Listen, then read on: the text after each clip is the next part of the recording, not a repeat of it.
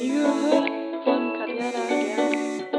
Nie gehört. Hey Katjana, hier ist Anna. Du, ähm, ich rufe an, weil wir haben ein kleines Problem. Hey Anna, schön das äh, von dir zu hören. Ähm, ich habe dich gerade auf ähm, Lautsprecher, ich bin gerade beim Arzt, okay? Äh, okay, ähm, ja du, wir finden einfach keinen neuen Gast, keine Ahnung, wen ich da einladen soll. Chris ist immer noch nicht da und Ach, der ist, ah, ich, ich habe eigentlich, ich habe einen ganz guten Vorschlag. Und zwar kenne ich den äh, von früher, von, von der Uni, äh, Fabian Gasmia. Kennst du den? ähm, nee. Ja, hab noch nie gehört, noch ja? Nie gehört von.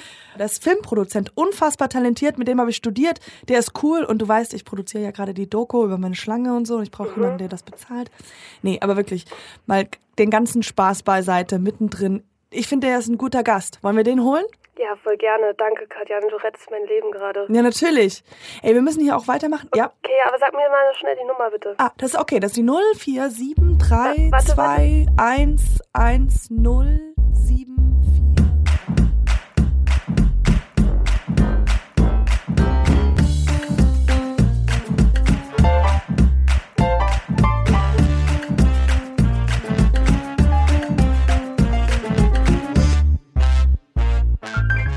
sondern dass du da quasi fremdgesteuert bist. Wenn du das einmal wirklich realisiert hast und du hast ein bisschen Selbstachtung und Selbstwürde, schaffst du es auch, diesem zweiten Gehirn äh, bessere Verhaltensweisen aufzutrainieren. Ja, oder das ist so ein bisschen so, man fährt Auto und man merkt so, uh, uh, jetzt muss ich noch ganz schnell, die Kurve kriege ich vielleicht nicht mehr. So fühlt sich das an, Bei oder? mir ist es simpler, Endziel mit 85 die Schuhe selber zubinden können. Das sind so die kleinen Dinge. Ich freue mich sehr, dass du heute da bist, Fabian. Ähm, wir kennen uns ja ein bisschen. Äh, also zuerst mal für alle wunderbaren, wunderschönen Zuhörer und Zuhörer da draußen. Fabian, du bist ein sehr erfolgreicher Filmproduzent. Wow. Okay. Sehr, ja, ich bin, ich bin sehr dankbar, dass ich heute mit dir sprechen darf. Ich bin das erste Mal so vorgestellt worden. Wirklich? Ja. da kann ich eine Gerbe in meinen Gehstock machen. Toll. Yes, jetzt hast du, jetzt hast du das schon abgehakt. Sehr gut. Und es ist in der Tat mein allererster Podcast. yes! Ich hatte bisher immer keine Zeit, es kam was dazwischen oder es war so dubios, dass ich irgendwie... Ah, Ich habe gehört, das war, weil du gesagt hast, wenn Podcast, dann bei nie gehört. So, so wurde mir das gebrieft. Das ist, so ist es. So genau. ist es eigentlich. Genau, zweite Kerbe im Gehstock. ähm, ja, Filmproduzent. Und warum ich sage, wir kennen uns? Weil wir haben ja auf derselben Universität studiert zusammen. Ähm, ich glaube nicht im selben Jahrgang oder Ich war, beziehungsweise, ich, so 12, 13 Jahre über dir. Aber ja, wir waren an der gleichen Hochschule. aber, aber da du nie weggehen wolltest und immer da rumgehangen, nee, aber woher, aber kennen wir uns von da? Vielleicht kennen wir uns von was anderem. Nö, ich glaube, wir haben uns da mal so, hallo, ja, war ja eine kleine Schule. Diese Filmhochschulen sind ja klein. Da sind ja nur so 12, 13 Leute pro Jahrgang. Das stimmt. Und, und dann die coolsten bleiben, bleiben zusammen. Genau. Genau. Obwohl man sieht, also einige sieht man immer beharrlich wieder von dieser Filmhochschule Ja. und andere sieht man dann irgendwie nie wieder. Aber dich sieht man ja dann immer mal wieder irgendwo Ja, rumgeistern. ja. Läuft gut bei dir, oder? Ja, läuft ganz gut. Sehr schön. Bei dir noch besser sogar. Ach, das ist nur Außenwahrnehmung. Ähm, ja, also auf der Filmuniversität, da habe ich Schauspiel in, in Potsdam, ich habe Schauspiel studiert und du hast Filmproduktion studiert. Das ist jetzt, äh, also für uns beide wahrscheinlich schon länger her. Aber ähm, wie war denn eigentlich für dich so die, ich fange da mal an und dann kommen wir zu deinen ganzen Filmen und deinen ganzen Erfolg und ganzen Filme und dein Bild, wo du in der Bildzeitung stehst und so. Ähm, aber wie war denn die Aufnahmeprüfung für dich da? Oh Gott. Es ist schon äh, ja, ähm, drei Jahre her, Das aber- ist sogar vier schon her. Ja. Und das war, ähm, das war so, die, da gab es so einen Dozenten, Herr Professor Handke, sollten Sie zuhören. Äh, ich grüße Sie relativ herzlich. Äh, und Aufgabe I von hate you, okay? Just so you know, I fucking hate you. Okay? Professor Handke hatte zwei Ziele. Er wollte sich immer äh, acht, neun, zehn attraktive Damen in den Jahrgang casten, einerseits. Danke nochmal. Ähm, und andererseits wollte er zwei, drei noch relativ äh, smarte Männer, die aber nicht zu viel Widerworte geben, Mhm. dazu bekommen, ähm, weil er wollte, dass sein System des Ich bin eigentlich nie anwesend nicht auffliegt. Und er wollte was zu gucken haben, wenn er da ist. Und ich hatte einen Rat bekommen von äh, einer Person, die sich beworben hatte, erfolgreich, stapeltief, sei unsicher, aber lass dich nicht einschüchtern. Und genauso war das dann auch. Da kamen total absurde Fragen. Ja. Und äh, wirklich so Also ne, Fußballergebnisse, Promi-Klatsch, äh, was ist die Spio? So, aber die Frage kam wohl immer, darauf hatte ich mich vorbereitet. Und äh, lauter so Sachen, die man eigentlich Ja. nicht weiß. Die Spio ist die Spitzenorganisation des deutschen Films. Ähm, ja. Spio, ja. Okay. Dinge, die, ja, die lernt man dann auch nicht in der, äh, an der Filmhochschule. Ja. Also all diese Dinge lernt man da nicht. Der wollte einfach nur gucken, wie reagierst du. Und diese. Aufnahmeprüfung war ehrlich gesagt ganz okay. Und es hat dann ja auch geklappt. Damals, Ja. Damals haben sich, glaube ich, noch 200, 300 Leute für Produktion beworben, ähm, weil das damals noch so ein Beruf war, den viele Leute machen wollten. Das ja, ich glaube auch sogar. Also ich glaube, da bewerben sich schon einige Leute. Also ich glaube, jeder ist es immer so eine aus wie, wie 100 oder sowas oder zwei. irgendwie, ja, ich glaube, in der Regie ist es am härtesten und im Schauspiel sogar am allerhärtesten. Mm, ja. Also, du hast, wie war, wie war Wie war- deine Aufnahme? meine- Musstest du auf dem Boden Ähm, rumrollen und Hamlet zitieren? genau, das habe ich gemacht. Nee, äh, bei mir weiß ich nur, ich habe nur ein prägendes Moment war, weil ich hatte damals äh, sehr unreine Haut gehabt, also sehr, sehr, ich weiß, war noch ganz spät Pubertät oder sowas und ich weiß, dass die, ich war dann bin dann in die zweite Runde gekommen, aber die Lehrerin meinte einfach nur zu mir so, was hast du denn da im Gesicht? Und ich war dann so unsicher bei der zweiten Runde. Ich habe mich nur damit beschäftigt, dass ich gut aussehe im Gesicht, dass anscheinend ich so viel Lockerheit in dem Spiel hatte. Ähm, Und deswegen danke immer dafür, Frau Heimlich, dass Das ist dass ja für, da für Filmschauspiel, ne? Ja, und deswegen- Äh, gut aussehen im Gesicht ist ja dann eine Wichtig, ja. Kernkompetenz. Ich dachte einfach nur, ich kann alles von hinten spielen. So brauchen ja auch einfach, dass man jemanden von hinten sieht und Absolut. die gut spielen kann. Das ist Ja. wichtig. Aber und wie, wie war das für dich? Wir haben auch einen kleinen bisschen ähnlichen Hintergrund, denn äh, in einem Interview hast du gesagt, dein oder hast du hast du preisgegeben, dass deine Eltern ja ein, einmal Philosoph und aber theoretisch beide Hippies. Totale Hippies. Ich Meine bin in der Kommune Eltern. groß geworden. Which commune? Ähm, in Schleswig-Holstein.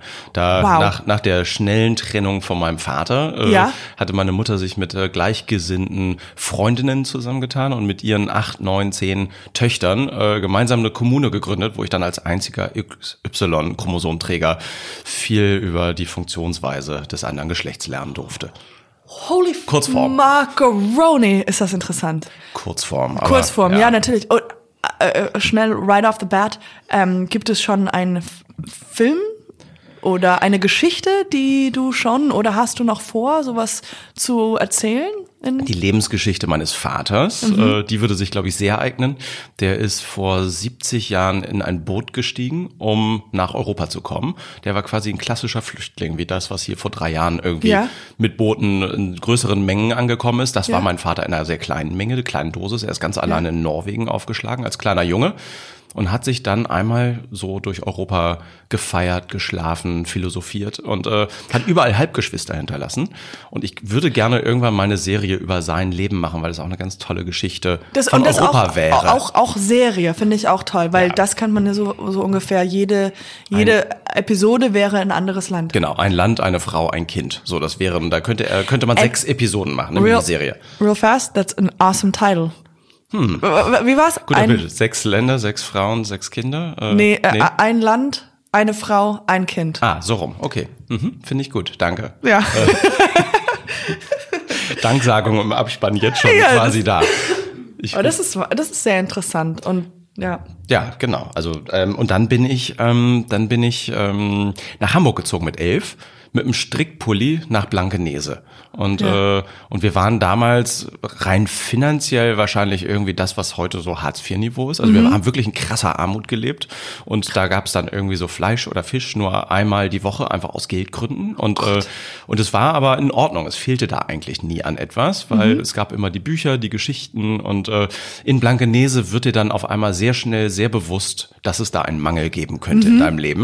Mhm. Ja. Und äh, zwischen 10 und 20 hatte ich dann das erklärte Ziel, Unternehmer zu werden, wohlhabend zu werden und das für mich abzustellen und, äh, und aus mich sozusagen rauszuarbeiten aus der ganzen Geschichte. Aber dann kam dummerweise der Plan dazwischen, Filmproduzent werden zu wollen.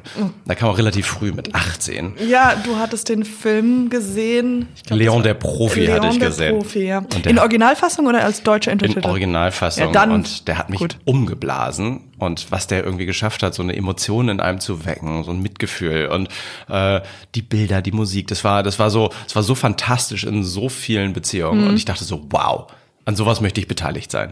Und, ähm, Und ja. das war von vornherein dann als Produzent oder war das auch, wo du, war eine Minute oder wo du darüber nachgedacht hast, vielleicht auch vor der Kamera zu stehen? Ich habe so ein bisschen meine Optionen überprüft und ähm, und habe mir dann so wirklich so ein bisschen durchgeschaut, äh, was es bedeutet, Schauspieler zu werden und wie viele Leute Schauspiel machen wollen und wie viele dann am Ende davon klarkommen. Hab dann in den Spiegel geguckt und gedacht, ja, du bist dann eher der Mensch für die Charakterrollen, äh, was ja auch völlig in Ordnung ist. Charakterrollen braucht's ja auch. Ja. Ähm, und dann überlegt man, also da, damit hatte ich dann Schauspiel abgehakt Ja. und ähm, dachte dann, Regie könnte es vielleicht sein. Äh, Habe aber auch sehr schnell gemerkt, dass meine Fähigkeiten eigentlich woanders sind. Was ich total gerne mag, ist irgendwie eine Idee haben und die zu realisieren und dafür Leute zu begeistern, zu motivieren. Ähm, ich mag es gerne, irgendwie die Sachen von A bis Z zu denken. Und Ach, super, das ist ja toll. Also es ist genau das, wo man merkt, das ist perfekt für einen Produzenten. Ja, ich dachte so, da, da könnte ich es vielleicht schaffen, weil ähm, ich kam halt nicht aus so einem Filmemacher-Haushalt, wo das quasi in die Muttermilch, äh, mit der Muttermilch man das aufgesogen hat, sondern ich hatte überhaupt keine Ahnung, wie ich da überhaupt reinkomme. Das war für mich so eine abgeschlossene Welt, so ein abgeschlossener Zirkel. Und ich hatte überhaupt keine Idee, wie ich da einen Fuß in die Tür bekomme. Und dann hatte aber eine, eine Schulfreundin, ihr Vater war Werbefilmproduzent. Und so nahm dann das Unglück seinen Anlauf. Und ich, Oder Glück. oder Glück? Nee, inzwischen Fabian großes Glück, Glück. ja. Und ich habe äh, jahrelang Praktika gemacht in Hamburg damals. Äh, äh, in Werbefilmproduktionen und äh, war dann bei einer großen Firma Markenfilm, äh, die so ein bisschen die inoffizielle Filmhochschule Hamburgs ist. Mhm. Und da, ähm, da habe ich dann irgendwann so eine kleine Mini-Lebenskrise, so Quarter-Life-Crisis nennt man das, glaube ich, Ja. gehabt mit Oh, I'm in one right now, so I know what that is Ja. all about. Genau, ich war wie du 24 damals Mhm. und äh, und es war ähm, und es war irgendwie so diese Frage, ist es das denn jetzt? Weil auf einmal hatte ich ein Gehalt und ich habe irgendwie auch Werbefilme produziert, aber es Mhm. war mir dann am Ende des Tages ein bisschen zu platt, irgendwie Mhm. ein Produkt in die Hand zu nehmen, zu sagen, das ist das beste Produkt und dann für ganz ganz ganz viel Geld und ganz viel Aufregung, das irgendwie äh, alle zwei Wochen ein neues Produkt durchs Haus Genau. zu jagen, fand ich Und außerdem fand, sind da auch die kreativen Möglichkeiten ja auch immer ein bisschen beschränkt, oder? Also du Total. sagst, nee, McDonald's ist McDonald's, also wir können da nicht nochmal was neu erfinden. In Deutschland war es damals so, ich weiß nicht, ob es heute noch so ist, ich glaube, heute ist noch schlimmer, weil es Mhm. heute irgendwie diese YouTube-Kurzformen gibt. Ja. Aber damals gab es dann drei richtig, richtig tolle Ideen. Und dann ähm, äh, kam der Kunde und sagte, können wir nicht aber einfach was machen mit, das ist das beste Produkt und es ist jetzt noch ein bisschen verfeinert und kauft unser bestes Produkt. Und dann hat man die drei tollen Ideen in die Tonne getreten Absolut, und hat dann dieses Ding gemacht für unglaubliche Summen. Und alle Leute, die waren so ironiefrei dabei, die, die haben so That's getan, als wenn sie den Krebs gerade besiegen. Ja. Dabei haben wir Tampax-Werbung gemacht. Und es war, ähm, also ist ja auch wichtig, Tampax, aber es ist, äh, es war halt nicht Krebs besiegen. Ja. Und, ähm, und das fand ich, das fand ich äh, arg unterfordernd. Und habe mich dann an der Filmhochschule beworben. Hatte dann War das auch nur die eine, die du, wo du dich beworben hattest? Nur die in Potsdam? Nee, ich hatte mich zur Sicherheit auch noch in Ludwigsburg beworben. Mhm. Äh, wollte, äh, wollte einfach die Sicherheit haben, weil die Chancen, überhaupt einen Platz zu bekommen, halt klein waren, Ja. dass ich da sonst bin. Ähm, Im Nachhinein muss ich sagen, es ist wahrscheinlich die deutlich bessere Filmhochschule Ludwigsburg als Babelsberg es damals war. Heute ist es deutlich besser Ah, ähm, okay. für Mhm. die Produktion. Ähm, deswegen alle, die zuhören, Produktion studieren wollen, macht es in Ludwigsburg äh, oder schaut, ob äh, Babelsberg inzwischen besser geworden ist. Ähm, und ähm, ich bin dann nach äh, Potsdam gegangen, weil ich dachte, ich könnte mich hier besser vernetzen. Und außerdem hatte ich damals davon gehört, dass es einen Aufbaustudiengang für Produzenten gibt. Äh, ein Einjähriger, der halbjährig in Ludwigsburg ist und die andere Hälfte des Jahres in Paris stattfindet. Und ich hatte mir damals schon vorgenommen, wenn ich das hier in Babelsberg schaffe, gehe ich danach noch diesen französischen internationalen Filmproduktionsmaster machen. Hast du gemacht? Habe ich gemacht. Fand ich ganz toll. Also So, äh, das war ein Jahr dann noch. das war ein Jahr hinten dran, da war man dann in London, äh, in Paris und in Ludwigsburg und äh, war ganz intensiv eng zusammen, zehn Stunden am So Tag. cool. Und es war das Gegenteil von Babelsberg, weil da Mhm. äh, wirklich äh, teilweise sehr, sehr merkwürdige Dozenten äh, ähm, gearbeitet haben und ähm, wollen wir kurze Pause machen? Äh, schneiden? Okay. Ja, sie hat, äh, Du brauchst eine Gelometol, glaube ich. Äh, ja. Okay, ja. So, ich fange nochmal an. Ähm, das war ein ganz spannendes Programm. Man Ja. ist ein Jahr intensiv zusammen mit 18 Studenten. Man studiert in Paris, Ludwigsburg und London und hat jeden Tag 10 Stunden Unterricht. Und in Babelsberg war das eher so, dass man halt mal am Dienstag von 11 bis 13 Uhr eine Vorlesung hatte, Ja, ja. Donnerstag 15 bis 17 Uhr. Und äh, die Dozenten waren teilweise echt demotiviert und es war eine ganz komische Stimmung da. Und Babelsberg klang immer so groß, aber es hatte nichts damit zu tun, wie toll das dann in Paris und Ludwigsburg war. Und es ist wirklich äh, das toll, die tollste Produzentenausbildung der Welt, würde ich sagen. Ich mache jetzt nicht kleiner. Ja, und erstmal so viel lernen und so viel aufschnappen in, in so viel Zeit und gleichzeitig bist du in Paris, bist du in Ludwigsburg, bist du in England, bist du halt irgendwo, wo alles, wo alle Leute, die mit denen du arbeitest, auch dieses äh, Wissen haben wollen, ja? Oder wahrscheinlich. Total. Und du hast irgendwie jeden Morgen zwei Stunden noch Sprachunterricht gehabt. Also die Deutschen haben äh, Französisch gelernt, die Franzosen Deutsch und äh, es gab aber auch internationale Leute noch mit reingesprenkselt. Und äh, der Unterricht war dann auch auf Französisch teilweise und äh, man konnte einfach auch noch eine Sprache danach. Und das französische Kino Leon der Profi ist ja auch ein französischer Film, der fast komplett in Paris gedreht wurde. Oh Gott, und das so tr- wird der Ball rund. Genau. Und so kam ganz viel zusammen, was ich geliebt habe. Und tja, dann war ich auf einmal fertig und äh, dann ist immer so die Frage, was kommt als nächstes? Äh, Das ist auch eine meiner wichtigsten Fragen gewesen. Wie, wie ist das, genau, wie, wie ist der Werdegang danach? Ich weiß ja jetzt alles, was du jetzt machst, aber wie ist denn unmittelbar nach dem Studium ist man ja so, ja, what am I doing now? So.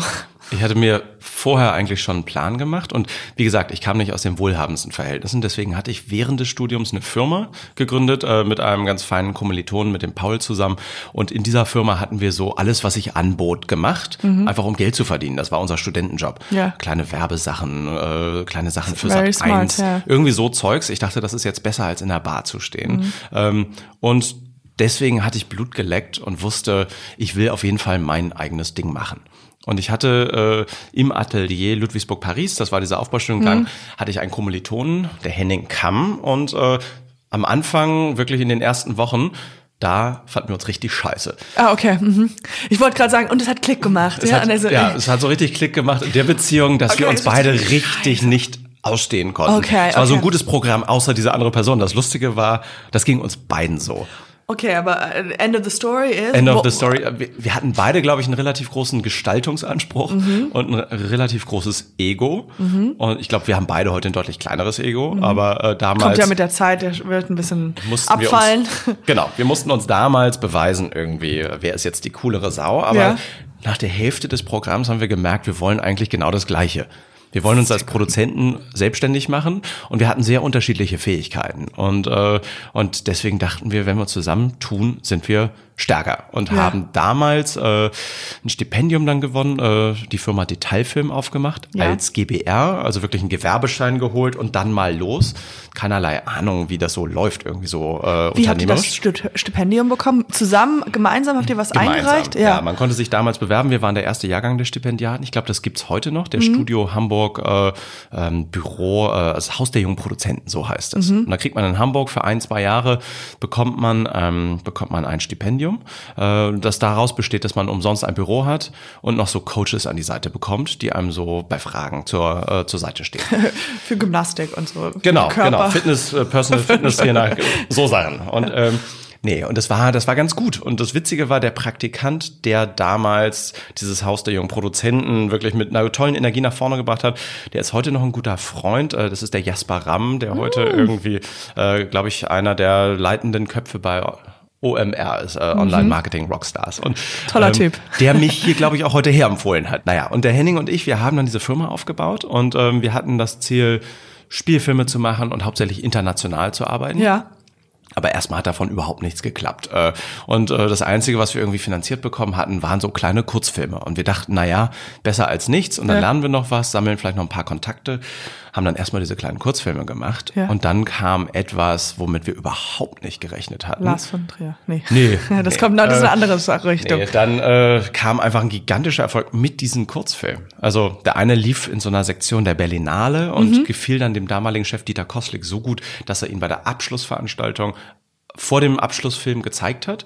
Und der Kino, das Kino ist ja voll mit Ja. internationalen Leuten. Da war der Chef von Sundance da, da waren die Leute von dem Festival Carlo Vivari da, Locarno etc. pp. Mhm. Ja. Und hinterher hagelte es Einladungen von all diesen gigantischen Festivals, äh, wo man vorher nur von träumen konnte. Weil Meine, meine Kurzfilme, die ich in Babelsberg gemacht hatte, ich glaube, die waren insgesamt bei acht Festivals ein, eingeladen und äh, haben vielleicht so vier Preise gewonnen. Ja. So, immerhin. Das ist schon mal ein äh, good ratio, ja. Und dieser Kurzfilm damals, der war auf einmal bei 200 Festivals eingeladen und hat 80 Preise gewonnen. Holy moly. War auf der Longlist für den Oscar, hat den Deutschen Filmpreis gewonnen. Also eine Lola hat er uns Wie, gewonnen. wie hieß der, wie hieß dieser? Wagga, äh, W-A-G-A-H, äh, findet man auch noch auf YouTube. Ist ein kleiner Dokumentarfilm über die indisch-pakistanische Grenze, wo es einen einzigen Grenzübergang gibt, auf 3000 Kilometer Länge, wo jeden Abend eine extrem skurrile Zeremonie stattfindet, wo die Fahnen eingeholt werden. Und die machen da so wie in the äh, School of Funny Walks, machen Yes. die, machen die, machen die da so eine absurde Zeremonie, was irgendwie dafür, dass es äh, sich ja um zwei Atommächte ha handelt, die sich auch immer wieder Scharmützel liefern, äh, ziemlich erstaunlich ist, dass die da dieses Ding abfeiern. Mit Der- 50.000 Zuschauern jeden Abend. Und da haben wir einen Dokumentarfilm gedreht aus Blick von drei kleinen Straßenverkäuferjungs, die uns quasi die Weltpolitik, die Geopolitik und Atomkonflikte anhand ihrer DVD-Verkäufe erläutert haben. Wie kamt ihr zu dieser Geschichte? Wie, wie, wo ist die hergekommen? Das war so eine Initiative von den Berlinale Talents. Das ist ein ganz tolles Programm Ja. der Berlinale, wo man als Nachwuchsfilmschaffender weltweit sich bewerben kann und dann laden die so 300 ein. Ähm, Und wir hatten jemanden dort kennengelernt bei diesen Berlinale Talents. Und äh, Toll. Äh, nur für alle Zuhörer da draußen, die das auch so interessant finden wie ich. Äh, sag nochmal, wie man das schreibt. Wagga, W-A-G-A-H. W-A-G-H-A. Und das findet man noch auf Das findet YouTube. man auf YouTube. Am besten noch Detailfilm dazu packen. Äh, dann findet man, weil es gibt ganz viele Handyvideos, das ist der Ort, der heißt so. Ah, okay, verstehe. Da findet man den Kurzfilm. Genau, und ähm, tja, und das, und das, und wir hatten damals äh, erfreulicherweise den Deal gemacht, dass wir uns Preisgelder mit der Regie 50-50 teilen. Mhm. Und das war für den Regisseur auch ein guter Deal. Normalerweise äh, gibt's dann halt die besten Produktionspreise, beste Regiepreise, beste Drehbuchpreise. Insgesamt, wir haben einfach alles geteilt, Mhm. alle Verkäufe auch geteilt. Und das waren dann über 100.000 Euro, die reinkamen. und das hat uns Lord. echt den Arsch gerettet, weil das erste Jahr waren wir jede Minute immer kurz vor der Insolvenz und das hat uns wirklich, wirklich, wirklich so geholfen, nicht einfach diese Firma zu beerdigen. Ich würde sagen, ohne diesen Film, und dann gab es noch zwei, drei andere Kurzfilme, die auch sehr erfolgreich waren, gäbe es die Firma Detailfilm heute nicht und ich würde wahrscheinlich heute irgendwo als Producer arbeiten. Wäre wahrscheinlich auch alles gut, aber ich hätte nicht die Chance gehabt, diese Firma so aufbauen zu dürfen. Kurze Frage natürlich. Wo stehen die ganzen Awards? Also 80 Awards. Äh, wo packt man die hin? Hat man extra Raum dafür?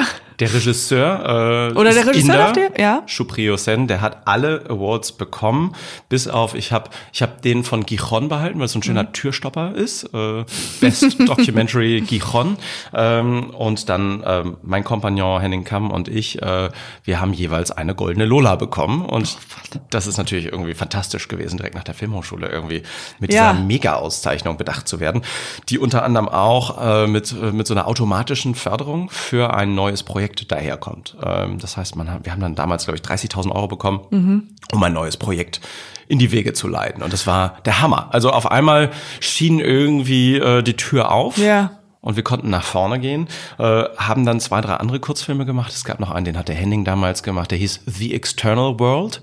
Findet man auch online, ist total The External World. Und worum geht's da?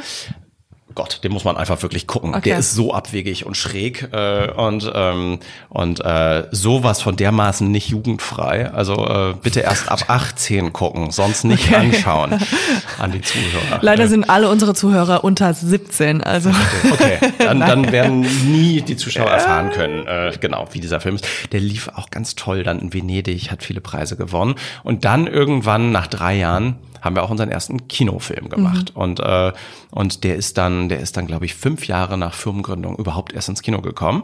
Und an diesem Film haben wir 7000 Euro Verlust gemacht. Auch wenn es ein ganz schöner Film ist. Sehr, sehr viel gelernt. Wirklich sehr, sehr viel darüber gelernt. Mit aber welchen- 7000. 7000 Euro Verlust gemacht Das ist aber, ja, ich und verstehe fünf schon. Das Jahre aber, Arbeit, Ja. äh, die nicht bezahlt war. Also man musste quasi noch von den Kurzfilmpreisgeldern 7000 Euro in die Hand nehmen, um die Verluste des Spielfilms auszugleichen. Mhm. Gott, okay. Mhm. Das war andersrum, als ich mir das gedacht hatte. Und äh, naja, dann sind der Henning und ich äh, auf so eine Reise gegangen, haben viele internationale Filme angeschoben. Ja. Und äh, und dann äh, irgendwann äh, saß ich in einem Moment der Muße, ähm, in, in Griechenland in so einer kleinen Bucht, wo ich immer so Momente habe, wo mir Dinge einfallen. Das ist Ja. immer witzigerweise in dieser Bucht.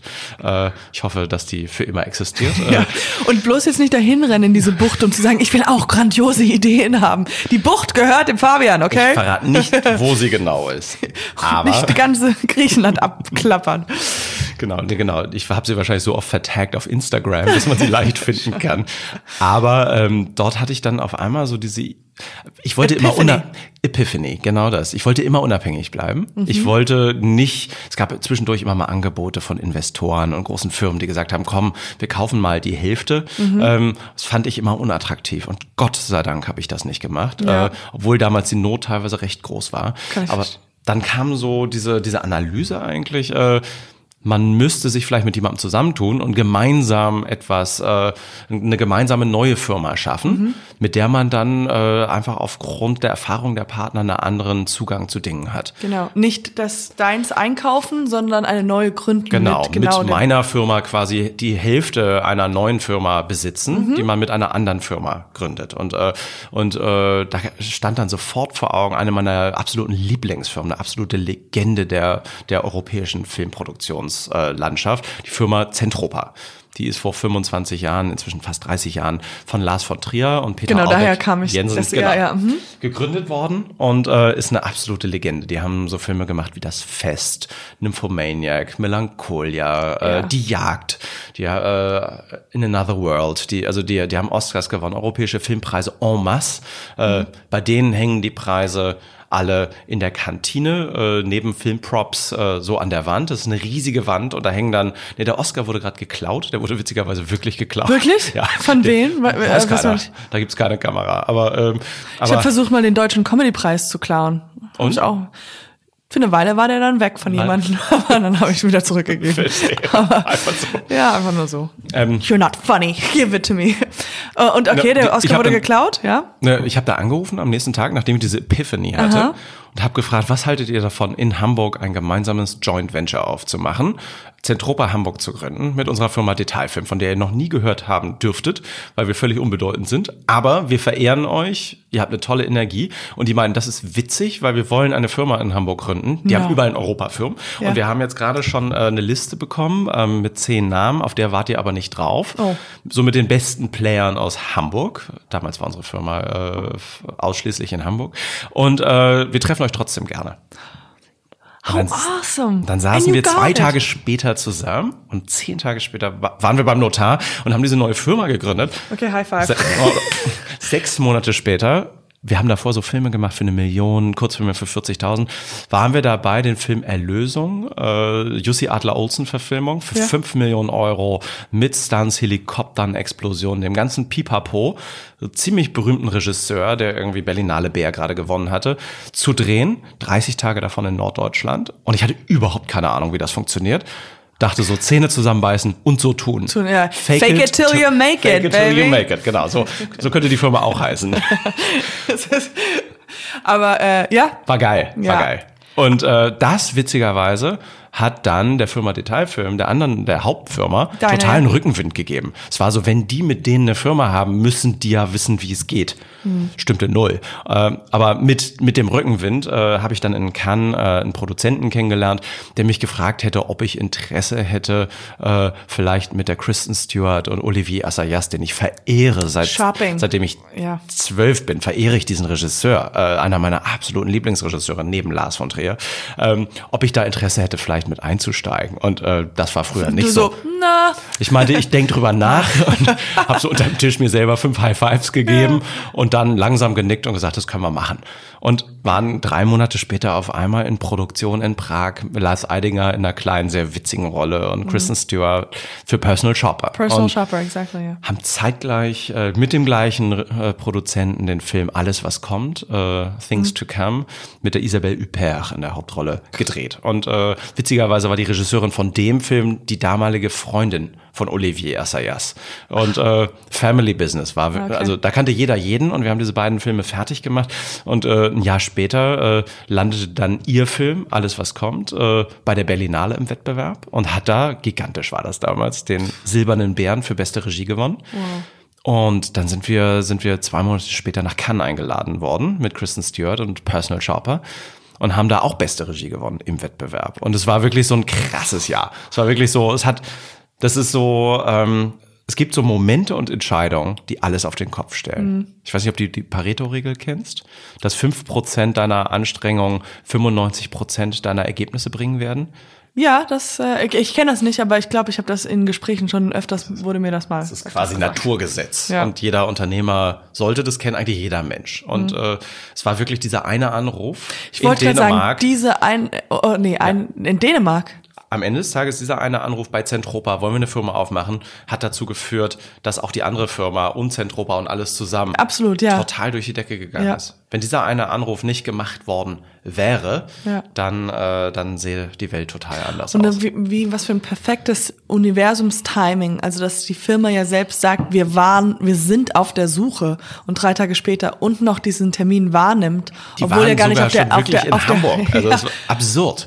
Das ist schon Wahnsinn. Ja, das war wirklich absurd und eine Fügung, glaube ich, von da ganz oben. Ja. Aber, ähm, aber das ist ganz wichtig, das habe ich auch gemerkt, das zu verstehen. Es sind manchmal diese ganz kleinen strategischen Entscheidungen, Mhm. die ganz große Auswirkungen haben. Ja, strategische Entscheidungen, plus ist es ja auch einfach eine kleine Stimme, die was sagt, wenn man sagt, okay, Epiph- Epiphany und dem auch nachzugehen, weil ganz oft ist ja dann auch die Angst da, dass man sagt, ja, aber wer bist denn du? Die kennen dich dich doch nicht und hm, das ist doch ein bisschen peinlich oder was auch immer, was da noch alles an Gedanken durch den Kopf gehen, dass man einfach sagt, ja, scheiß drauf, ich mach's jetzt. Und dann kann man das alles wieder zurückführen zu diesem einen Moment. In Griechenland dachte ich nicht Dänemark. In Griechenland. In Griechenland. genau, da war die gedankliche, genau. Und Der Anruf kam aus Dänemark. genau. Und Ja. zwei Jahre später saß ich in der gleichen Bucht in Griechenland. Und äh, Was kam da? Und ich hatte immer den Wunsch, auch deutschsprachige Filme jetzt vermehrt zu machen und äh, das, was ich international lernen durfte, mit ins deutsche Kino reinzubringen. Also eine gewisse internationale Denke, wenn es um die Auswertung geht, das aber mit ganz regionalen Geschichten, die man erzählt. Und äh, und dachte so, es wäre doch eigentlich total spannend, das zu reproduzieren, was Zentropa damals gemacht hat, mit zwei, drei fantastischen Regisseurinnen und Regisseurinnen äh, eine gemeinsame Firma aufzumachen. Noch eine Firma und das ist, ich mache mal die schöne Überleitung, das ist nämlich Seven Elephants. Genau. Ist das korrekt? Ja. Genau, genau. Und ich saß an diesem Strand und dachte so, wow, das wäre doch toll, wenn ich mit, und dann schossen mir so ein paar Namen durch den Kopf, mit denen vielleicht irgendwie gemeinsam eine Firma aufmachen könnte. Hab die dann angerufen und alle drei, die ich damals angeklingelt habe, äh, meinten, du, ich habe auch überlegt, selber eine eigene Filmproduktionsfirma aufzumachen, aber ich hatte immer folgende Fragen. Wer soll denn dann die Filme wirklich produzieren, weil ich mache ja Regie. Und äh, schaffe ich das ganz alleine? Traue ich mich das? Äh, spannend, lass uns treffen. Und die kannten sich auch alle untereinander schon so ein Das bisschen. finde ich ja auch ein bisschen, das finde ich sehr cool, weil ähm, drei davon oder zwei davon, drei jetzt mit dir inklusive, sind ja alle von der Filmuniversität. Also Mhm. Genau. ist ja David Wendt Genau. und Isabel Suber. Nee, die, äh, die Ist sie nicht dabei? Mhm. Nee, die ist assoziiert. Die ist eine, die ist eine gute Freundin sozusagen Ah, äh, der ganzen Gang und äh, wir wollen einen ihrer Filme äh, sozusagen mitproduzieren. Ja. Der, die Julia von Heinz, die ist noch mit dabei und die hat damals Regie mit unterrichtet. Die war wissenschaftliche Mitarbeiterin im Studiengang Ah. Regie. Mhm. Und dann der Erik Schmidt, den ich noch aus der Kurzfilmzeit kannte und mit dem ich äh, damals, ähm, und auch das war wieder so ein kleiner fünfminütiger Moment, der sozusagen alles im Leben ändern kann, äh, der, ähm, der, mit dem ich damals äh, einige Kurzfilme gemacht hatte. Ähm, also bei dem Erik war das so, der hatte mich auf der Straße angehauen, weil er wusste, dass ich Produzent bin, äh, ob ich seinen nächsten Kurzfilm produzieren kann, weil der... Ja, aber warte mal, er hat dich auf der Straße gesehen. Der hat mich auf der Straße gesehen. Wir kannten uns vom Hallo sagen und von so Preisverleihung. Der hatte nämlich sehr witzige Kurzfilme gemacht. ähm, und ich hatte immer diese langweil ich hatte diese langweiligen letzten HFF Filmhochschul Kurzfilme gemacht, so ernste Filme. Und Ja, hat, sowas, wo ganz viel Plansequenz und ganz wo viel. Leute so langsam an der Landstraße längs gehen ja, und dann kommen immer so LKWs vorbei und es nieselt Oh und es ist so. Ich fühle mich schon intellektuell äh, viel besser als alle anderen. Und dann geht's aber meistens um so ganz kleine Mittelschichtsproblemchen. Das sind so Kur Kurzfilme von der Filmhochschule. Und der hat immer so ganz witzige, krasse, lustige, emotionale, bunte Filme ohne Budget gemacht. Und dieser Erik, der sprach mich an und meinte, der, der eigentlich die Produktion bei uns machen sollte, der hatte einen ganz, ganz tragischen Unfall, der sitzt im Rollstuhl jetzt. Und, äh, und wir haben auf der anderen Seite das erste Mal überhaupt Geld von so einer Förderung bekommen und müssen jetzt loslegen. Hilfst du mir aus der Patsche? Dann haben wir uns in dem Moment irgendwie äh, sofort verabredet, eine Stunde später. Wo warst du? aber Ihr wart auf der Straße. Auf der Straße. Du noch ich hatte, ich war gerade auf dem Weg zur Mittagspause, hatte Ja. Hunger und er kam so vorbei und meinte, ey du, du bist doch Produzent, produzier mal Lass kurz. mal machen. Genau. Und Wie cool. Also wir waren zu viert. Der Henning Kamm war noch dabei und der Stefan Müller, mit dem der das damals zusammen gemacht hat. Und die kamen mit einem total konfusen Konzept, wirklich total konfus, einer kleinen Förderung und viel guter Energie. Und wir haben gesagt, so, wir schreiben jetzt mal ein Drehbuch und wir nehmen uns noch mal ein bisschen Zeit und dann machen wir da was Feines draus. Und daraus entstand dann der Kurzfilm Nashorn im Galopp. Mhm. Ich weiß nicht, ob den jemand von euch mal, nee, da hat eine äh, ehemalige Kommilitonin von dir, die Marlene Lose, Genau. hat da, mitgespielt. Dann, daher kenne ich das vielleicht, weil ich gerade mir ist das so irgendwie ein Begriff gewesen. Ja, Marlene Lose, ja. Genau, und Nashorn im Galopp findet man auch auf YouTube. Äh, der äh, war dann auch. Vorreiter von Cleo. Dann. Genau. Ja. Das war eigentlich so ein äh, Kurzfilm, bei dem wir ganz viel ausprobiert haben, ähm, was wir dann nachher in den, in den Langfilm Cleo reingebracht haben. Und ähm, dann haben wir zwei weitere Kurzfilme gemacht. Der Erik hat insgesamt dann auch 100 Preise gewonnen mit diesem Film und äh, war quasi der erfolgreichste Kurzfilmemacher Deutschlands zu der Zeit und ist ein fantastischer, wundervoller Geschichtenerzähler. Der wurde quasi unser erster Elefant. Die Julia von Heinz, die kannte ich, wie gesagt, aus der Filmhochschule und äh, die hat eine Reihe ganz, ganz, ganz toller Filme gemacht. Die hat bisher sechs Filme gemacht und alle sind gut. Und das ist eine statistische Unwahrscheinlichkeit, äh, die Bei mir sind sechs, zeugt. alle sind schlecht. das ist auch schon mal das ist statistisch auch eine statistische, es hat eine Aussagekraft. Wenn alle gut, alle schlecht sind. Alle, Äh, alle schlecht, also wirklich nichts Gutes dabei. Ja, ja, ja, man zieht dann so seine Schlüsse, oder? Äh, Und sie ist dann auch noch an Bord gekommen? Sie ist an Bord gekommen und äh, hat auch gleich zwei tolle Stoffe mitgebracht. Und der David Fnent, der ja damals so das Mega-Wunderkind der HFF war, der, der hat Kriegerin als Abschlussfilm gemacht. Ein Film, der dann 150.000 Zuschauer gemacht hat und die Lola gewonnen hat und äh, einmal um die ganze Welt gegangen ist. Ich muss ja kurze kleine Anekdote. Ich habe ja auch mal mit David Wendt eine kleinen Filmchen gedreht. Verstehe? Und zwar war das aber eigentlich nur so eine Übung, die er machen musste. Mhm. Und äh, zwar ging das darum, ähm, einmal zu gucken, wie es ist. Und ich glaube, das war Vorbereitung für Kriegerinnen, wie es ist, mit ähm, einmal mit Schauspielerin und Laie zusammenzuspielen und damit Regie zu machen. Mhm. Und dann sind wir ähm, im Auto rumgefahren und haben zusammen gespielt. Er und ich und dieser Junge. Ich kann mich an nicht so viel erinnern, außer dass ich gedacht habe, I think he's a better actor than me. David. Nein, nein, nein. Nee, äh, ich und wie gesagt, Der dieser Laie. der Laie. Verstehe. Und wir haben da sehr viele Aufnahmen, wie wir durch die äh, durch Wiesen laufen und ähm, Hm. ja, es war sehr cool. Ha- Hast du die noch, diese Aufnahmen? Nee, Nee. aber Irgendwann mal dem irgendwann mal kommt das zeigen Ja, so. sagen, hier so läuft man durch Gras. ich hab's, ich weiß, wie es läuft. Sehr gut. Ähm, nee, und, der- und der David, der hat danach Feuchtgebiete gemacht und danach ähm, den Film Er ist wieder da. Und ja. wo Hitler halt im heutigen Berlin wieder aufwacht. Und, äh, und wir haben uns dann zusammengetan, diese Firma aufgemacht und haben dann äh, angefangen, äh, gemeinsam Filme zu entwickeln und haben jetzt auch unsere erste Produktion gerade seit gestern im Picture Log. Sprich, wir ändern im Schnitt nichts mehr machen jetzt mit der Nachbearbeitung weiter und sind dann irgendwann im Frühjahr mit diesem Film, denke ich mal, im März, April durch. Der Film heißt Und morgen die ganze Welt. Und es geht um eine junge Frau, gespielt von Marla Emde, die ähm, aufgrund der Ereignisse, die sich da politisch gerade draußen so ereignen, äh, sich der linken Szene anschließt und sich dann immer weiter radikalisiert und immer krasser wird. Und obwohl sie quasi frisch dazugekommen ist, am Ende eigentlich die krasseste ist und sich dann auch so ganz intensiv die Frage stellt, ob man in manchen Situationen nicht doch vielleicht auch Gewalt wieder anwenden muss. Als staatsbürgerlichen Imperativ. Äh, Und ähm, ich hatte so eine ähnliche, ich hatte so eine ähnliche, so einen ähnlichen Impuls, als äh, als äh, irgendwie braune Horden Leute durch Städte gejagt haben oder Busse geschaukelt haben, wo verängstigte, traumatisierte Leute drin saßen. Ich habe da wirklich so einen richtig wütenden Hass im Herzen gefühlt, was ich sonst nie habe. Und so gedacht, da müsste, dem muss man doch Einhalt gebieten. Und diese Frage hat sie und geht dann sehr, sehr weit. Ich verrate jetzt nicht, wie es ausgeht.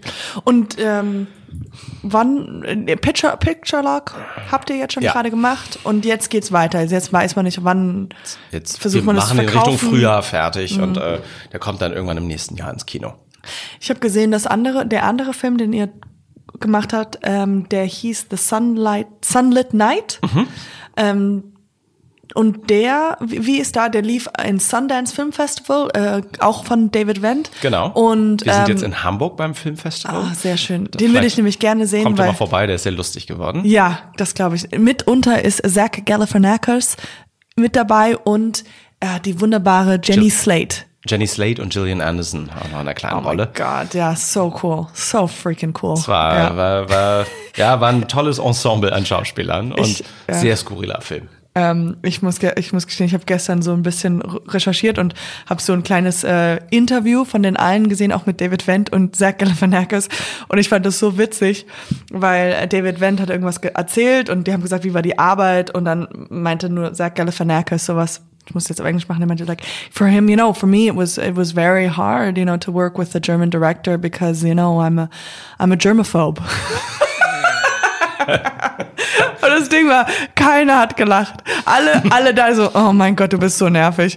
Alle, alle so, und, und David nichts, du hast nichts an seiner Mimik gesehen. Äh, Jenny Slate hat nur so, oh my God. Und ich fand das so lustig. Ja. Super flat, flat, aber Die sind sehr, ja, das ist genau deren Humor. Ja. Super Gang, wirklich. Ja. Äh, ganz, Die sehen- die- ganz feine Menschen. glaube ich, ja. Und der kommt, Der kommt dann äh, hier Hamburg? Mhm. auch ins Kino, genau. Erstmal Hamburg Festival. Und Kino-Starttermin steht noch nicht genau fest. Mhm. Da gucken wir gerade. Genau. Und ähm, es stehen viele neue spannende Projekte an. Es sind jetzt aktuell sechs Firmen. Ähm, sechs Firmen. sechs Firmen insgesamt so. Also es ist eine sehr komplizierte Struktur. Es gibt Firmen, die führen nur durch, weil das ist ja immer sehr, sehr riskant, was da gemacht wird. Äh, Und ähm, dann gibt's Firmen, die sind in dem Sinne Produzenten, denen gehört dann der Film, die gehen aber keine Risiken ein, damit, wenn ein Film mal platzt, nicht alles, wofür man gearbeitet hat, dann weg ist. Mhm, verstehe, okay. Weil wir stellen ja Prototypen her und da können dann auch echt immer wieder Dinge entstehen, mit denen man so gar nicht gerechnet hat. Also zum Beispiel. So wie äh, dieser erste Film mit minus 7000. Also, Genau, genau. Und jetzt gerade bei einem anderen Film haben wir einen, haben wir einen riesigen Bauernhof in die Luft gejagt. Und ich sage jetzt nicht welcher Film, aber ähm, ja, wir haben den so, wir haben den in die Luft gejagt. Oh und äh, wenn dann irgendwie diese diese Kordeln ähm, ausgerollt werden und man dann irgendwie sprengt, äh, das ist jetzt ja halt nicht das, wir sind ja nicht im Tagebau äh, Ja. und bauen Braunkohle ab. Das ist quasi für uns dann auch Neuland. Äh, Ja. Aber es haben alle überlebt. Erstaunlicherweise. So, äh, ja, war, waren, waren wir alle wohlauf am Ende. Gott. Und sieht sehr geil aus. Okay. Okay. Wie, wie kamt ihr eigentlich auf Seven Elephants? Das, Ähm, wir, Titel? wir, wir hatten so tausend Namen auf der Liste. ähm, ja. Und ähm, davon waren, würde ich sagen, 200 sehr cool. Und die einen, die eine Hälfte fand die einen 100 cool und die andere Hälfte die anderen 100. Aber es gab immer ein Veto gegen die andere Seite. Und dann irgendwann kam so raus, lass uns was mit Elefanten machen. Wir mögen, wir mochten alle Elefanten, darauf konnten wir uns einigen. Elefanten sind ja total soziale Tiere. Die Ja. sind wie so, also die sind in Herden unterwegs, die kümmern sich umeinander, die kümmern sich gemeinsam um den Nachwuchs, äh, die sind so füreinander da, die können Trauer empfinden, die können, das ist das einzige Säugetier, das auch weinen kann. Und Oh. äh, ja, und die sind wirklich füreinander da so. Aber die betrauern auch, wenn einer von ihnen geht und äh, stehen zusammen. Und wir sehen uns also, wir sehen uns als eine Gruppe von Leuten, ähm, die durchaus auch noch wachsen darf, weil wir sind jetzt vier Gesellschafter. Und zum einen haben wir alle Partner an der Seite, die uns unfassbar helfen und die teilweise unsere Drehbuchautoren, Regieassistenten, äh, Unterstützer sind, äh, die uns zur Seite stehen. Partner meinten, wie äh, meinst du? Lebenspartner. Wieder eine wunderschöne Frau, habe ich gesehen. Wie meine, wie meine äh, genau. Oder Mädel Ja, oder was? Ja, ja, wie, Girlfriend? I don't know how to say it wie meine sieben, nein, wie meine wunderschöne Freundin, die in Amerika lebt. Aber ja, die. Ich habe ein bisschen gestalkt, deswegen wusste ich. Sehr gut. Sie ist eigentlich, eigentlich äh, ist sie überwiegend schlau. Sie ist Harvard-Professorin. Sie ist aber auch recht She's got a double. attraktiv. Sie ist sehr attraktiv und hat. Oh Gott. Oh ja, ja, ja, ja. How'd you get her, girl? Oh man, oh man. frage ich mich sie, auch. Sie war- hat aber was. Französisches, fand Sie ich. ist Französin. Ach, okay, Ja, sie sieht das äh, macht total Sinn. Ja, okay. Ich habe mir ja damals vorgenommen, mach französische Filme und äh, habe viel mit Frankreich zu Mm, tun. Das löse ich quasi in vielen Beziehungen im Leben immer wieder ein. okay. Aber Also, nee, wir haben dann diese Herde aufgemacht, haben sie sieben Elefanten genannt. Wir können auch noch Gesellschafter dazu aufnehmen. Und es gibt auch einige spannende Leute, die uns gefragt haben, es wäre doch vielleicht ganz gut, wenn wir dazukommen und wir reden da auch mit Leuten, aber haben da überhaupt keine Eile. mit Mhm, ja, manchen, okay. wie mit Isabel Schuber, ist es halt so, dass sie assoziiert sind, dass sie sagen, ich brauche keine eigene Firma, aber ich würde mich freuen, wenn ihr mal einen Film von mir produziert. Äh, Ja. Und andere sagen, ich habe auch Lust auf die unternehmerische Rolle und äh, die nehmen wir dann auch als Unternehmer und als äh, Anteilseigner mit rein.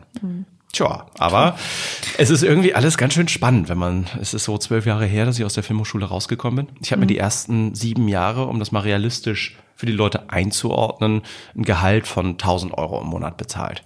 Das muss man wollen. Ja. Und das muss man auch können. Bei den heutigen Berliner Mieten und bei den heutigen Hamburger Mieten wäre das, glaube ich, so nicht mehr drin. Nee, da wärst du so Ham Harburg oder irgendwo weiter weg. Nicht mal. Also ja, ja Endstation. auch Aber teuer. ich bin ja in einer Kommune groß geworden und ich habe äh, dann in der Tat die überwiegende Zeit äh, in Groß-WGs gewohnt. Ich habe alleine irgendwie die Zeit, wo ich in Berlin war, in einer ehemaligen Hausbesetzer-Kommune-WG gewohnt. So da bei Regarer Straße? Nee, äh, ähm, in der Lottumstraße, ähm, eine Parallelstraße von der Torstraße, äh, ganz in der Nähe von hier. Und, äh, und da ähm, habe ich halt 200 Euro Miete bezahlt und hatte weiterhin dieses Aber Kommunending. 18 Mitbewohner im selben Bett. Wir schliefen alle in einem Bett. So ungefähr. Nee, Mhm. es gab äh, ja, es gab da äh, strenge Regeln des Zusammenlebens, aber ich mochte das total. Ich mag das auch nach wie vor. Ich wohne auch nach wie vor mit mindestens immer drei, vier Leuten zusammen. Ja. Das ist so ein frühkindliches Ding. Das würde ich sozusagen, glaube ich, in jeder Lebensphase und in jedem Lebensalter gerne machen wollen. Immer Ja. einfach ein paar Leute in der Nähe haben. Ja, der Freund von meinem Vater, äh, der Freund, der mein Freunds Vater, der wohnt auch, ist ein älterer Herr und der wohnt auch noch in der WG und ich fand das, also finde das auch super, also so einfach im, in älterem Abschnitt seines Lebens auch noch mal irgendwie das aufzumachen, nicht alleine zu wohnen, zu sagen, hey, wir sind alle, ja, man lebt zusammen. Total. Äh, aber also wie wir jetzt alles so ein bisschen gehört haben, es ist ja sehr viel, sehr viel Erfolg und sehr viel, also viel harte Arbeit. Und dann frage ich mich so, wenn man jetzt schon so viele Filme macht und Preise, was was kommt dann noch? Ist zum Beispiel, ähm, ich habe mir überlegt, ähm, Serien, ist das eine, ein, ein Punkt, Also- wo ihr m, noch mitarbeiten wollt oder habt wahrscheinlich schon, seid wahrscheinlich schon da drin? Oder ja, was, wo ist so der Fünf-Jahre-Plan? Für dich, Fabian. Also die Dinge, die mir die Bucht eingeflüstert haben, äh, in der ich auch diesen Ja, Sommer wieder genau. war, kann ich nicht alles verraten. Aber ähm, zur Zeit zum Beispiel, jetzt gerade seit letzten Freitag sind wir im Dreh. Ähm, es gibt einen französischen Regisseur, den ich seit Anfang der 90er Jahre also als kleiner Junge schon verehrt habe. Der heißt Leos Carax. Der hat unter anderem den Film Die Liebenden vom Pont Neuf gemacht, der da, damals Juliette Binoche entdeckt hat. Äh, und der hat den Film Holy Motors gemacht und viele andere ganz sensationelle Filme. Mit dem drehen wir gerade in 75 Drehtagen. Ein riesen fettes Ding, äh, ein düsteres Musical. Ähm, und äh, Adam Driver spielt die Hauptrolle. Right, I saw, I read that. Marion yes. Cotillard. Ach, Adam Driver, der, oh. Ja, und das ist, äh, das ist so, ich habe überhaupt keine Ahnung, wie man so einen Film macht. Ich weiß es wirklich nicht. Es ist ein Riesenbudget. Äh, ähm, es ist ein Riesenaufwand und ich hoffe mal, dass wir es überleben. Der Regisseur ist auch nicht ganz unschwierig, aber äh, er ist genial. Und äh, ich brauche bei jedem Projekt, das ich angehe, eine neue Herausforderung. Ich muss irgendwas machen, was ich vorher noch nicht gemacht habe, weil ich sonst leider Gottes irgendwie so, als wenn ich so Generation Y wäre, mich ganz schnell langweile. Also ich muss, ich muss Was- irgendwie immer was perfekt, Neues ja, entdecken. ja. Genau, und irgendwann will ich auf jeden Fall auch mal eine Serie machen, einfach um etwas Neues irgendwie da ausprobiert zu Mhm. haben. Nicht, weil alle gerade Serien machen, sondern weil ich äh, diese neue Erzählform, ich möchte es dann nutzen, um auf eine innovative Art und Weise Ja. neue Dinge erzählen zu können. Das würde mich total reizen. Ja. Und sonst, äh, ja, also man macht ja, man macht ja vielleicht nicht nur einen Job im Leben. Also äh, wenn Ja. mir irgendwann etwas unterkommt, äh, ich bin sehr, sehr aktiv, wenn es darum geht. Äh, zum Beispiel ähm, finde ich das wahnsinnig, wahnsinnig berührend, was da gerade die Fridays for Future Leute machen und äh, versucht das in alle Filme mit reinzubringen. Wir hatten gerade eine Produktion, normalerweise hast du so 400 Flüge in einer Produktion auf der Uhr und wir hatten gerade eine, da haben wir es mit drei Flügen geschafft. Also weil ich einfach warte, verboten warte, warte mal. habe Ihr seid fliegen. von 400 auf drei. Das, Nee. Genau. Üblicherweise siehst du am Ende, dass während eines Filmprojekts 400 Mal geflogen wurde, so in einem deutschen Film. Weil die Leute halt von München nach Berlin fliegen, von Stuttgart Ach, nach Berlin, toll. von Köln nach Berlin. Und ich habe alle dazu verdonnert, inklusive meiner Person, einfach nur die Bahn zu nutzen, obwohl das auch teurer war, als Ja. günstig zu fliegen Klar. und äh, ein bisschen länger gedauert hat. Aber es haben alle mitgemacht. Es hat keiner gemeckert. Und ähm, ich versuche gerade da wirklich neue Dinge zu denken. Und äh, ich sehe das so als unsere große Generationsaufgabe, Ja. dieses Energiesystem maximal schnell umzubauen. Und Toll. äh, fände es total gut, da selber einen kleinen Beitrag leisten zu dürfen. Ja. Einerseits. Und das kann man ja bei der Filmproduktion, äh, wenn man erstmal darauf achtet, zum Beispiel einfach nur, dass jeder einen, einen Cop hat und äh, einen Namen drauf fällt. Das ist so, man Ich kenne das noch früher, damals da hast du irgendwie einfach ein Glas genommen oder einen Plastic Cup und noch, noch eins und noch eins und Es gibt da, man kann das quasi ganz neu denken und man kann da viel verändern und das ist so ein Bereich, den finde ich total spannend. Also meine, meine, meine Freundin, die Harvard-Professorin ist, äh, ist Professorin im Bereich Geostrategie, Energiepolitik äh, für Osteuropa und, ähm, und es ist total spannend, mit der zu sprechen und ich hätte total Lust, mit ihr zum Beispiel eine Serie über diese Themen zu entwickeln. Und irgendeine emotionale Reise erzählen zu dürfen in diesem Bereich, der Leute zum Nachdenken bringt. Also Und auch diesen Konflikt immer zu spüren. Also So. ich finde den so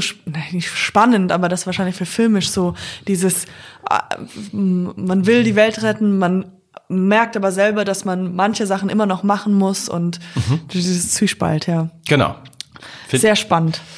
Genau, das ist äh, ja, das ist so das, was ich mir die nächsten Jahre vorgenommen habe und freue mich da It's- sehr drauf. It's very good. Es wäre nicht so cool gewesen, hättest du gesagt, ich will noch mehr Plastik ausbrau äh, verbrauchen. Deswegen finde ich es sehr lobenswert, in so eine Richtung zu gehen. I, I, I detail that and I uh, support that. Ähm, jetzt kommen wir ganz kurz zu einem kleinen Segment. Klatsch und Tratsch. Du warst nämlich schon mal, du bist ja ganz viele rote Teppiche dann gelaufen wahrscheinlich. Wie, wie ist das? Wie ist dieses Gefühl? Ist das spannend? Wer, was hast du an? Und Ich bin da nicht so, ich bin da Stars- nicht so richtig sonderlich heiß drauf, aber es ist Teil des Berufs. Man darf da auch keine Angst vor Hm, haben. ich glaube auch, ja. Es gehört so dazu. Aber die interessieren sich auch nicht für den Produzenten. Also das ist, der ist da quasi uninteressant. Also es geht dann wirklich immer um die Hauptdarsteller und das ist auch richtig so, weil die verkaufen den Film, vielleicht noch die Regie. Ähm, das ist aber ziemlich eindrucksvoll. Also der krasseste rote Teppich, den ich gesehen habe, ähm, das ist der von Cannes. Die, wo, wo du äh, Meryl Streep geküsst hast. Da, die habe ich beim Berlinale nach der Preisverleihung geküsst, weil Ja. sie in der Jury saß, die uns damals den silbernen Bären gegeben hat. Äh, Auf dem Foto Meryl- sieht es aus wie Meryl is like, who's this dude kissing me?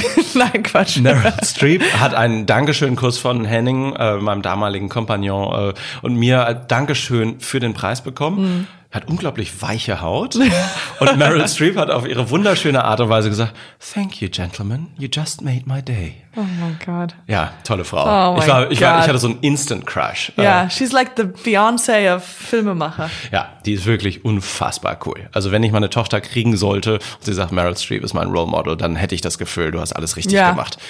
Ähm, nee, und äh, ja, klar trifft man dann all diese Leute, aber das sind, äh, es sind ganz normale Menschen, na, manchmal auch nicht ganz normale Menschen. Manche haben auch schon einen ganz schönen Schuss, aber ähm, es sind oft sehr witzige, sehr charmante Menschen, die äh, einfach auch ihre, die wollen geliebt werden, die wollen äh, echte Freunde haben, die wollen in den Arm genommen werden, die wollen dazugehören.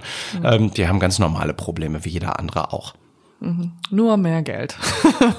Oft, wobei, äh, oft geben sie ihr Geld dann auch wirklich so aus zu dem Zeitpunkt. Leben ist dann voll. Also außer die, die jetzt so absurd reich sind. Also die können das wahrscheinlich gar nicht ausgeben. Aber man ist immer wieder überrascht, wie viele Schauspieler dann so mit 60, 65 total wirklich von Hartz IV leben müssen, weil sie diese Gehälter, die sie mit 20, 30, 40 verdient haben, so in die Zukunft gerechnet haben und einfach alles ausgegeben haben. ist total krass. Also Altersarmut bei Schauspielern, um jetzt mal einen totalen Abturner hier zum Ende zu bringen, ist ein Riesenthema. ich erzähle das aber immer allen und sage immer, guck, du kriegst jetzt diese wirklich absurde Summe pro Tag bezahlt, guck doch mal, dass du die Hälfte davon zur Seite legst. Das kriegt jeder Schauspieler von mir mit. Ich habe einmal ähm, so eine kleine Mini-Anekdote, vielleicht habe ich sie auch schon mal erzählt, aber äh, ich habe einmal, weil ich habe darüber nachgedacht, du hast jetzt gerade ähm, Meryl Streep kennengelernt und ich habe mir gedacht, welchen Superstar habe ich schon mal kennengelernt und das war ähm, Kevin Spacey, habe ich mal, ich habe mal vor So eine geile Kevin Spacey-Geschichte, aber erzähl Oh, mal. dann, äh, ich habe eine. Äh, und zwar habe ich ähm, vor 100 Jahren habe ich mal äh, in einer kleinen Werbung mitgespielt und äh, für eine polnische Bank. Und da hat äh, Kevin Spacey die Hauptrolle, also hat halt irgendwie so ein bisschen das was gemacht. Und ähm, ich war auch Teil davon, aber mehr oder weniger war ich so more expensive Background. Waren so drei Leute und ähm, aber ich war so aufgeregt, den zu kennenzulernen und deswegen äh, habe ich halt, ich habe nur einmal Hallo gesagt und sonst habe ich immer geguckt, wo er ist und da gab es halt natürlich grandioses Catering. Es war drei Tage Drehtag. Und das, jedes Mal, wo ich beim Catering war, habe ich hochgeguckt und hatte kurz Augenkontakt mit Kevin. So, so nenne ich ihn. Und äh, das Problem war, es war wirklich dreimal hintereinander und ich dachte so, oh mein Gott, Kevin denkt, ich bin so verfressenes Schwein und bin nur zu diesem Dreh hier, um zu, zu essen. Und es war so, ich war, hatte so einen riesen Komplex, dass ich ein anderer Mensch gefragt habe, so könntest du kurz was für mich holen, weil ich will nicht, dass jemand es ist auf jeden Fall so, dass Kevin mich wieder sieht. Und dann, ja, deswegen habe ich das Gefühl, wir kennen uns, aber er denkt, ich bin halt nur wegen dem Essen zum Dreh gekommen. Das war so meine Geschichte.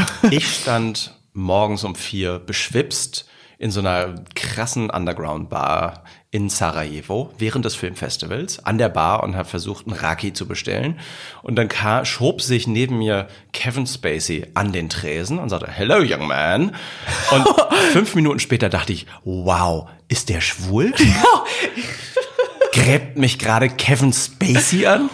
What? Und war eine sehr witzige, charmante Unterhaltung. Wir waren alle unfassbar betrunken. Und Sarajevo, das war 2008, war noch nicht so lange aus diesem Bürgerkrieg raus. Ja. Roughe, roughe Ecke, muss man sagen. Ja. Dieses Festival ist aber genial, äh, findet nächste Woche statt. Äh, und auf einmal zückte jemand eine Pistole, warum auch immer, und schoss zweimal in die Decke, worauf zwei Bodyguards auf diese Person draufgesprungen sind und Kevin Spacey leider unsere Unterhaltung gestört haben. Kevin Spacey sozusagen rauszogen in eine Limousine. Und ich glaube, ich habe das Glas, volle Glas Raki, das ich gerade in der Hand hatte, an die Wand geworfen, gelacht und gesagt, das ist endlich mal Rock'n'Roll. So, das, Oh mein Gott. das war mein Kevin Spacey-Moment. Äh, I think you trumped me. Also das war meine fünf Jahre später kam dann halt auch diese unerfreuliche Geschichte raus. Ja. Ähm, fand ich sehr enttäuschend, aber weil ich ihn verehre als Schauspieler. Aber, ähm, aber ja, äh, es erklärte dann auch, er ist in der Tat auch, er mag Sein- Männer auch. Ja, ja, ich hatte das auch bei diesem Dreh, äh, da war er auch, er hatte nur so Assistenten, so die noch zusätzlich gesagt haben, was er anziehen soll, was er essen soll und sowas. Und es waren alles sehr junge Männer. Also da war auch schon das Gerücht so. Und als das war du, auch schon als du zehn Jahre aus her. Versehen nackt in seine Garderobe gestolpert bist, Ja, das war. hat er dir sozusagen auch noch geholfen, in deine Garderobe zurückzufinden? Genau, ja. Und ich so, hello! Und er so, nee, hier, bitteschön. Verstehe. Aber das ist eine tolle Geschichte. Ja, das ist ja das richtig. Aber, und der Typ, der die zwei Schüsse in die Wand gemacht hat, was war mit ihm dann? Weiß ich nicht. Was Hab ich wollte nicht. der? Der, ich glaube, es war ein Streit mit jemand anders und er wollte einfach nur sein Argument unterstreichen und sagen, dieses Mal noch in die Balken. Nutella mit Butter! Genau. Dieses Mal noch in die Balken. Äh, in Sarajevo, äh, ja, es ist, äh, es ist eine Stadt mit sehr viel Energie. Äh, ich versuche da eigentlich fast jedes Jahr hinzufahren und liebe dieses Festival. Kurze andere Anekdote. Ich bin dort äh, auf einmal dann irgendwie, nachdem ich am Anfang immer so Kurzfilmemacher war, glaube ich, Teil sogar einer Jury gewesen und habe in so einem total schicken Hotelzimmer gewohnt und nicht mehr im Achterdorm. Ähm, und ähm, abends klopften, da klopfte es an der Tür und es kamen, standen drei junge Damen vor der Tür und Ja. kicherten und mach, fragten mal, gell, gell, gell, Geld oder Gell? geil, geil. Geil, geil, okay. Und dann wurde, und ich so, nee, und sie so, can we come in, can we come in? Und kam dann rein und hatten eine Flasche Sekt dabei und wir tranken dann Sekt. Und es stellte sich heraus, in dieser Suite, in der ich da gewohnt habe, hat Gael García Bernal die fünf Tage vorher es richtig krachen lassen und hat dort irgendwie mit einer Reihe Sarajevo-Schönheiten irgendwie Gefeiert. die Nächte durchgefeiert. Und äh, ja. Und die kamen rein, die so, wo kamen- ist er denn? Genau, ich meinte, sorry, kein Gael. Es war, die Enttäuschung war groß in deren Gesichtern. Aber, es war trotzdem noch ein sehr lustiger Abend. Aber sie haben gesagt, so, okay, wir bleiben trotzdem hier und feiern. Jetzt ist der Sekt schon offen. Und wer ist das Ge äh, Gael Garcia Bernal, der hat in Babel zum Beispiel die Hauptrolle Ah, gespielt. ich weiß, wer du meinst. Ja, ja. Genau, ein ganz toller Schauspieler. Aber man denkt sich so, Gell, geil oder Geld? Äh, Egal, ihr habt hab's- Sekt dabei, kommt Ich mit. habe es erst deutlich später verstanden. Noch ganz kurz. Ich kann Ja. jedem empfehlen, in diese spannende Branche zu kommen. Früher war es quasi fast unmöglich und Mhm. man brauchte extrem viel Glück. Neben dem Sitzfleisch. Und ich hatte so krass viel Glück. Es Ja. hat so, so oft war es ausschließlich Glück, was entschieden hat, dass ich heute noch diesen Beruf machen darf. Heutzutage ähm, gibt es deutlich weniger Leute, die das machen wollen, einfach weil jeder sofort irgendwie einen tollen Job angeboten bekommt und das Geld am Anfang dort auch nicht so dolle ist, wobei auch das sich gerade ändert. Und man kann auch mit Anfang 20 kann man wirklich 5, 6, 7.000 Euro gleich verdienen am Set.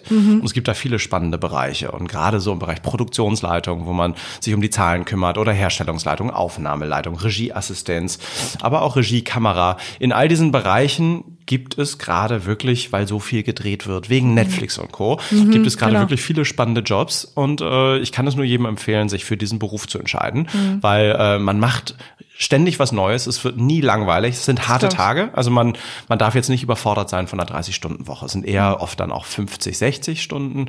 Aber man hat dann zwischendurch auch immer längere Zeit frei, wenn man jetzt am Set arbeitet. Und äh, ich kann das nur empfehlen. Es ist ein total bereichernder Job. Und hinterher, und das ist eigentlich der Hauptantrieb, warum ich das mache. Hinterher hast du einen Film und im besten Fall erzählt er eine Reise, die für Menschen so nachvollziehbar, ergreifend, lustig, abwegig und spannend ist, dass, wenn du im Kino sitzt, ich den Film nie nach vorne schaue, sondern ich mich immer umdrehe und quasi den Film, den ich eh schon hundertmal gesehen habe in der Nachbearbeitung, ich quasi in den Gesichtern der Zuschauer ablesen kann. Ja. Und wenn ich dann sehe, dass die Taschentücher rausgeholt werden, wenn ich sehe, dass die Leute wirklich lachen, verzückt sind, dann Oder ist Gasping ist auch immer ein cooles Reaktion, wenn alle so, oh, wenn Genau. sie sowas sehen, was sie noch nicht erwartet haben, dass das Genau. ein cooles. Und das Ja. ist, das ist für mich die größte Belohnung für drei, vier, fünf Jahre Arbeit, die in jedem einzelnen Film drin steckt. Und deswegen mache ich das. Okay, ja, also ich werde jetzt auch Filmproduzentin. Ich habe äh, jetzt gemerkt, ich schmeiß Podcast-Karriere hin. Ähm, ja, wir müssen Schluss machen. Ich krieg schon das Zeichen. Tausend Dank, dass du hier warst. Es war, es hat mir sehr viel Spaß gemacht, sehr interessant. Ähm, ich habe viel gelernt und es war cool, dich mal wieder zu sehen. Danke für die Einladung. Ja. Es war ein fantastisches, schönes erstes Mal. Yes, high five again to that. Woo!